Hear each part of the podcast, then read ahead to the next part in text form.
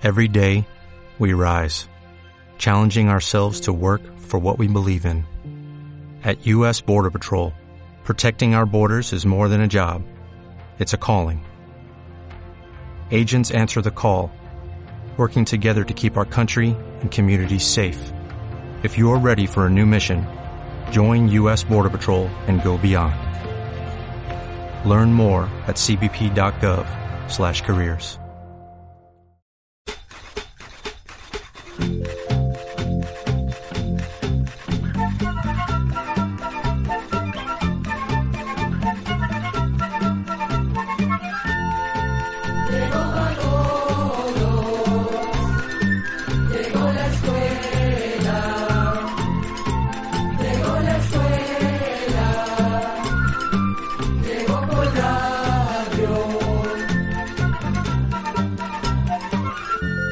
Hola amigos, es un verdadero placer encontrarnos de nuevo en un episodio más de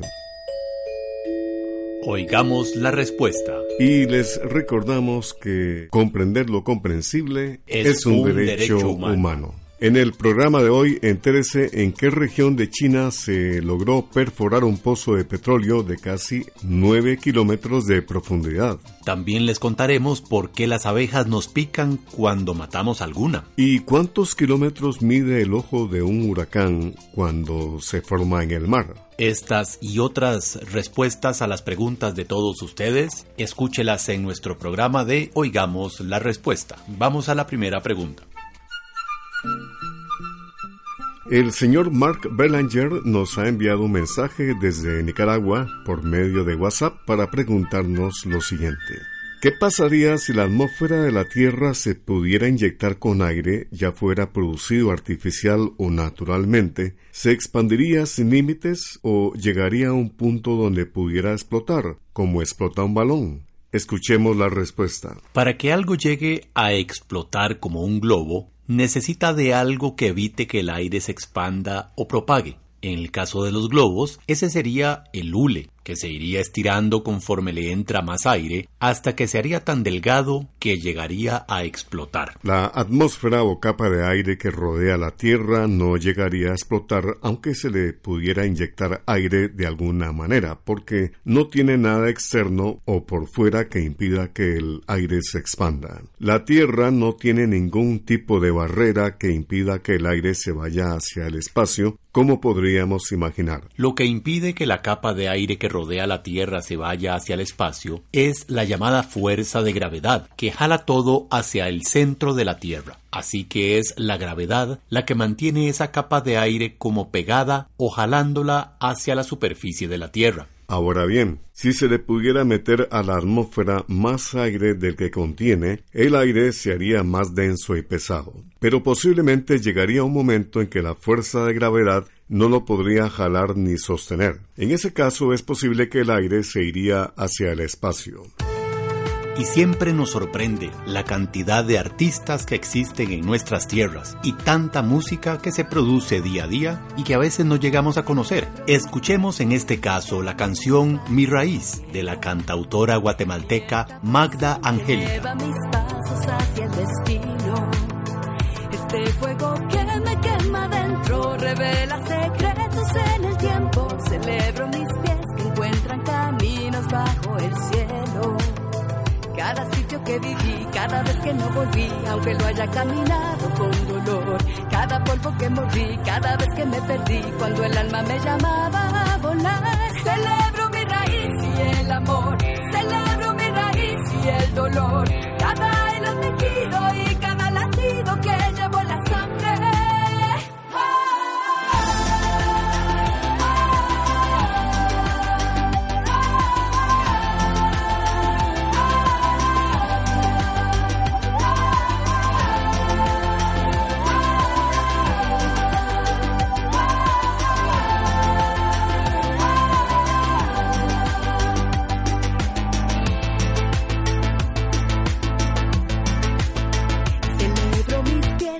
encuentran caminos bajo el cielo y la libertad que me da sentido.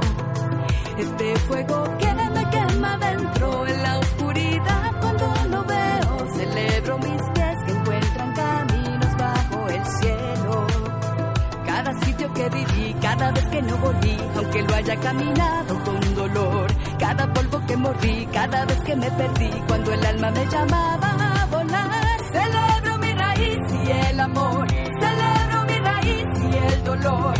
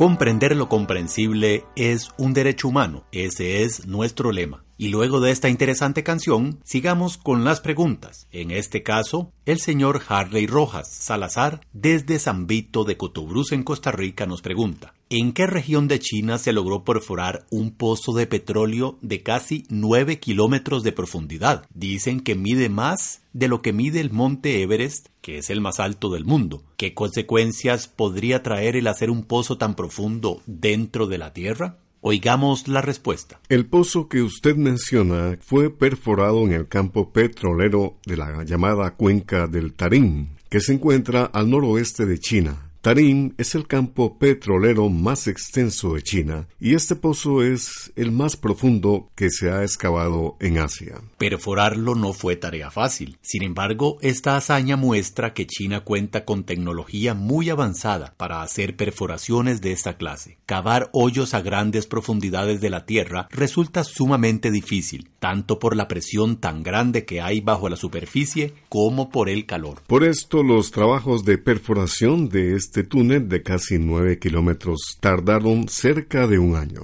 Este pozo ha sido motivo de orgullo para la empresa Petrochina que administra el campo Tarim. Y efectivamente la profundidad de este pozo es comparable con la altura del monte Everest, el más alto de la Tierra. Pero algunos geólogos opinan que si esta clase de perforaciones se hacen más frecuentes, podría desestabilizarse la estructura interna de la Tierra en esta región.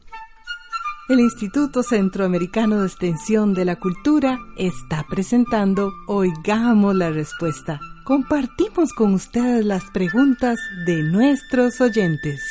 Muchas gracias amigos por su importante sintonía. ¿Cuántos kilómetros mide el ojo de un huracán cuando se forma en el mar? Es la pregunta que nos ha enviado por medio de WhatsApp el señor Deglis Rizo desde Nicaragua. Escuchemos la respuesta. El ojo de un huracán es una zona casi circular, es decir, casi redonda, que se encuentra en el centro del huracán. El ojo del huracán es una zona de relativa calma, donde los vientos son leves y hace buen tiempo, pero alrededor de esa zona se mueven vientos muy fuertes y destructivos. En huracanes o ciclones pequeños, el ojo del huracán muchas veces no se puede distinguir bien, pero en huracanes más grandes y fuertes, el ojo puede verse desde arriba como una zona casi circular en el centro del huracán. Ese ojo puede medir de 8 a 200 kilómetros de lado a lado, pero la mayoría normalmente miden de 30 a 60 kilómetros de lado a lado. Si el ojo del huracán está muy bien formado y nos encontramos parados exactamente debajo de este cuando el huracán va pasando, podríamos inclusive ver el cielo si es de día. Pero claro, esta relativa calma dura poco, porque como el huracán se va moviendo, pronto llegarán los fuertes vientos que se encuentran alrededor del ojo y la situación cambia drásticamente. Por eso se dice que luego de la relativa calma de ese ojo sigue la peor parte del huracán.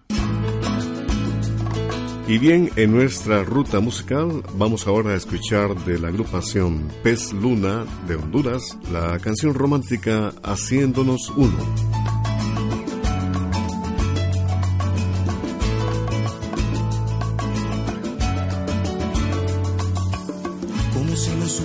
Lo que pasó ni cómo fue. Como si lo rotundo tuviera alguna duda en pie. Como si de verdad yo me tragara el mundo, como si no supieras todo lo que siento, como si redundando acelerar el tiempo, como si no me salvo, como si no me acuerdo, como si fuera fácil deshacerse del dolor.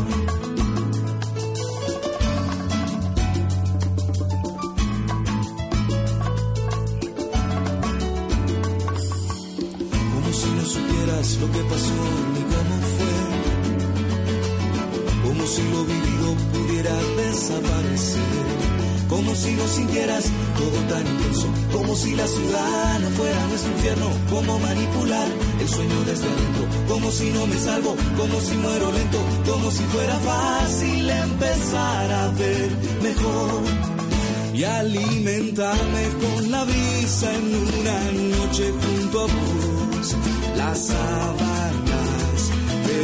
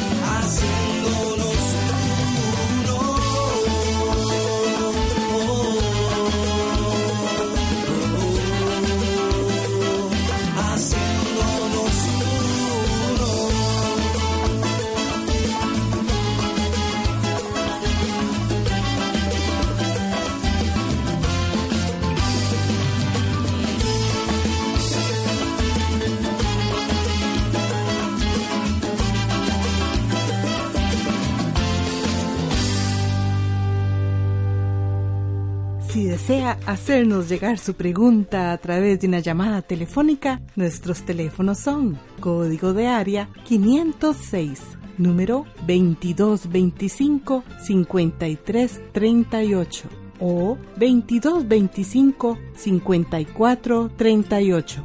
También puede contactarnos a través de un mensaje de WhatsApp al teléfono código de área 506, número 8485-5453. Muchas gracias a todos ustedes por mantenerse en sintonía. Desde Estelí, Nicaragua, el señor Luis Ariel Cárdenas nos envía un mensaje y nos pregunta, quisiera saber sobre la antorcha que recorre Centroamérica, de dónde sale y hasta dónde llega y el resto del año dónde está. Escuchemos la respuesta. Desde 1965, la Antorcha de la Libertad recorre los cinco países de nuestras tierras centroamericanas. Es como una llamarada que invita a la hermandad sin conocer de fronteras. Es el fuego que a su paso nos quiere recordar aquel 15 de septiembre de 1821, cuando los jinetes a todo galope salieron desde Guatemala, llegaron a El Salvador, Honduras,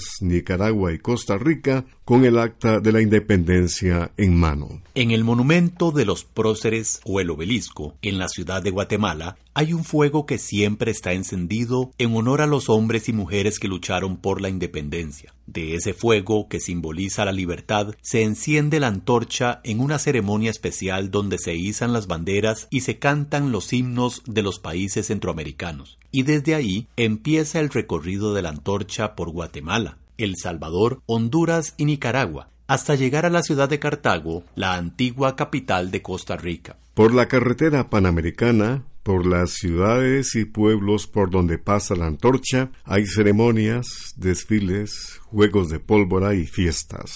Los jóvenes, los ancianos, los niños, los campesinos, los maestros y hasta los extranjeros están atentos a escuchar las sirenas que anuncian que la antorcha se acerca. Muchas son las estaciones de radio y televisión que van indicando por dónde va en su largo recorrido. También los periodistas toman fotografías de los estudiantes que van corriendo y con gran orgullo van entregándose la antorcha unos a otros. En cada frontera hay una ceremonia especial, donde a veces es el mismo presidente de la República quien entrega la antorcha a otro presidente del país hermano. Otras veces son los ministros de Educación Pública. Allí, con discursos, aplausos y alegría, se recuerdan los acontecimientos de la independencia. Hay escuelitas que están muy lejos de la ruta por donde pasa la antorcha. Sin embargo, entre los niños, los maestros y las autoridades preparan una antorcha. Llenos de entusiasmo, llegan a tiempo a la carretera por donde va a pasar la caravana, y ansiosos esperan a la orilla del camino para prender la suya con el fuego principal, y llenos de orgullo emprenden el camino de vuelta a su pueblo. Van pasando la antorcha de mano en mano a través de las calles, entre los aplausos de la gente, hasta llegar a su pequeña escuela donde termina la ceremonia, recordando a los héroes que hicieron posible la independencia. Si se pudiera ver desde el cielo, las antorchas que se van encendiendo en el camino se verían como estrellas titilando en la tierra. Desde que se enciende la antorcha en Guatemala, nunca se apaga. Si se detiene una noche, los estudiantes y las autoridades se turnan para cuidarla. Pero siempre llega a tiempo el 14 de septiembre, en la noche, a Cartago donde finalmente acaba su recorrido. Durante el resto del año, la antorcha permanece en Guatemala en el mismo lugar de donde salió. Continuamos con nuestro programa. Muchas gracias por su sintonía. La siguiente pregunta nos la hace el señor Daniel Cárcamo desde Zaragoza, La Libertad, El Salvador. Dice así, ¿por qué las abejas nos pican cuando matamos a alguna? Oigamos la respuesta. Las abejas por lo general no son agresivas, pero pican cuando se sienten amenazadas. Como las abejas son insectos sociales, es decir, que viven en grupo, están muy bien organizadas y tienen curiosas maneras para comunicarse entre ellas. Si matamos una abeja o le tiramos una piedra a una colmena, hacemos movimientos bruscos o ruidos que las asustan. Entonces, las abejas van a sentir el peligro y al sentir o notar que estamos invadiendo su territorio, van a picar para defender la colmena. Cuando una abeja pica a una persona o animal, suelta unas sustancias químicas llamadas feromonas. Cuando otras abejas que están cerca perciben estas feromonas, es como si recibieran una señal de alarma y a su vez sueltan más feromonas que sirven para alertar al resto de la colmena del peligro. Y todas salen a picar para defenderla. Para evitar que piquen, los expertos recomiendan no molestarlas, no acercarse al panal, caminar despacio si se pasa cerca y sin hacer ruidos para no asustarlas. Y ahora amigos del repertorio musical del compositor mexicano José Alfredo Jiménez, con la voz mexicana de Amalia Mendoza, conocida como la Tariacuri, escuchemos Maldición Ranchera.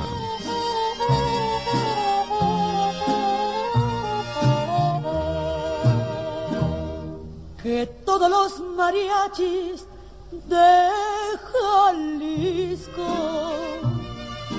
te vayan a cantar nuestra canción cuando estés recordando mi cariño, cuando sientas que te hago falta yo, que no haya ni una gota de tequila, ni nada que consuele tu dolor. Y así cuando reniegues de tu vida, que todos los mariachis de Jalisco te vayan a cantar nuestra canción. Que si es de noche no haya estrella, que si es de día no salga el sol, que estés tú solo con tu pena, que sienta frío tu corazón, y luego que comiences a gritarme y quedes al amparo del dolor, igual que cuando tú me abandonaste, que todos los mariachis de Jalisco te vuelvan a cantar nuestra canción. ¿Cómo lo haces sufrir? No llores mi vida, no más acuérdate. Estés tú solo con tu pena, que sienta frío tu corazón. Y luego que comiences a gritarme. Y quedes al amparo del dolor, igual que cuando tú me abandonaste, que todos los mariachis de Jalisco te vuelvan a cantar nuestra canción.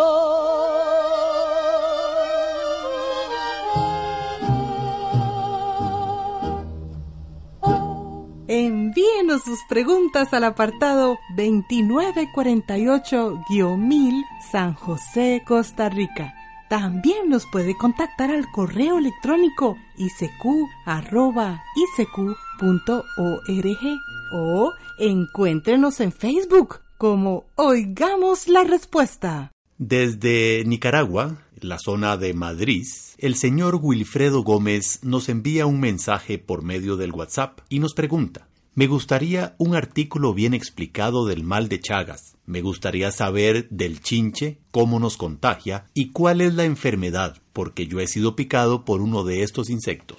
El llamado mal de Chagas es una enfermedad que la causa un parásito diminuto que se encuentra muy a menudo en los intestinos de las llamadas chinches de Chagas o chinches bebesangre o chupasangre como también se les conoce. Se les llama así porque estos insectos se alimentan de la sangre de los animales y las personas. Si esa chinche tiene el parásito en sus intestinos, sus heces van infectadas con el parásito, y si pica a una persona, el parásito puede pasar a su sangre por la picadura, sobre todo si la persona se rasca. El problema está en que la persona infectada no siempre presenta señales de que padece el mal de Chagas, y cuando se da cuenta, ya la enfermedad está causándole serios problemas, pues puede afectar el corazón o el sistema digestivo, llegando a producir, en algunos casos, la muerte. Por eso es importante que toda persona que sospecha que fue picada por una chinche que se alimenta de sangre vaya al hospital y diga lo que pasó. Allí le harán un examen de sangre especial y podrán comprobar si tiene el parásito o no. Pues como le dijimos al principio, no todas esas chinches que chupan sangre tienen el parásito. Ahora bien, si en la prueba de sangre sale que la persona tiene el parásito que causa el mal de Chagas, el médico seguramente le va a hacer un estudio del corazón y del aparato digestivo para ver si el parásito le está causando daño. Pero vea qué interesante. De cada 10 personas que tienen el parásito en su sangre, 7 de ellas no llegan a desarrollar la enfermedad pero siempre es muy importante ir al hospital para hacerse la prueba especial de sangre y saber si tiene el parásito. El tratamiento contra el mal de Chagas es muy efectivo. Puede evitar que la enfermedad progrese y que aparezcan complicaciones principalmente las del corazón. Pero a veces la curación no está del todo garantizada. Hoy en día existen dos medicamentos para tratarla, pero solo el médico los puede recetar. Y después del tratamiento, la persona debe mantenerse bajo control. Si en la zona hay muchas chinches chupasangre, hay que reportarla al hospital o al centro de salud, pues las autoridades irán a fumigar. También las personas pueden hacerlo con un producto llamado Caotrin, que se consigue en sobrecitos de 20 gramos donde venden productos para la agricultura. Se disuelve uno de estos sobres en un litro de agua y se aplica con una bomba de fumigar. Se deben fumigar los posibles escondites, debajo de los muebles, procurando que todo quede bien mojado. En lugar del caotrin también se puede usar otro insecticida llamado Solfac que viene en sobrecitos de 10 gramos. En ese caso, el producto se diluye en 2 litros y medio de agua. Y queremos informarles, amigos oyentes, que en nuestro Facebook vamos a publicar imágenes de estos insectos que transmiten el mal de Chagas. Y con esto hemos llegado al final del programa de hoy. Muchas gracias por su amable sintonía. Para mañana, entérese de cómo prevenir las molestas piedras en la vesícula. Además, entérese, ¿es cierto que el murciélago se transforma en ratón? Y hablaremos un poco sobre los cuidados para mantener un árbol de guanábana. Las respuestas a estas y otras preguntas en el programa de mañana. Los esperamos. Programa C Control 32. Y así llegamos al final del programa del día de hoy. Los esperamos mañana en este su programa Oigamos la Respuesta. Mándenos sus preguntas al apartado 2948-1000 San José, Costa Rica. También puede enviarnos sus preguntas al correo electrónico isq.org o encuéntrenos en Facebook como Oigamos la Respuesta o llámenos por teléfono, código de área 506, número 2225-5338 o 2225-5438. Recuerde que comprender lo comprensible es un derecho humano.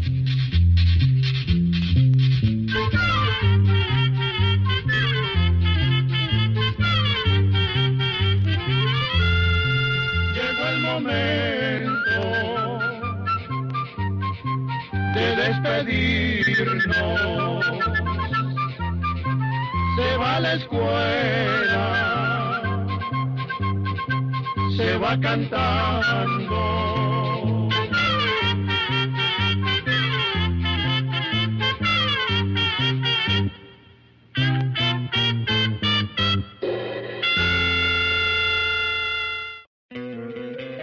¿No te encantaría tener 100 dólares extra en tu bolsillo?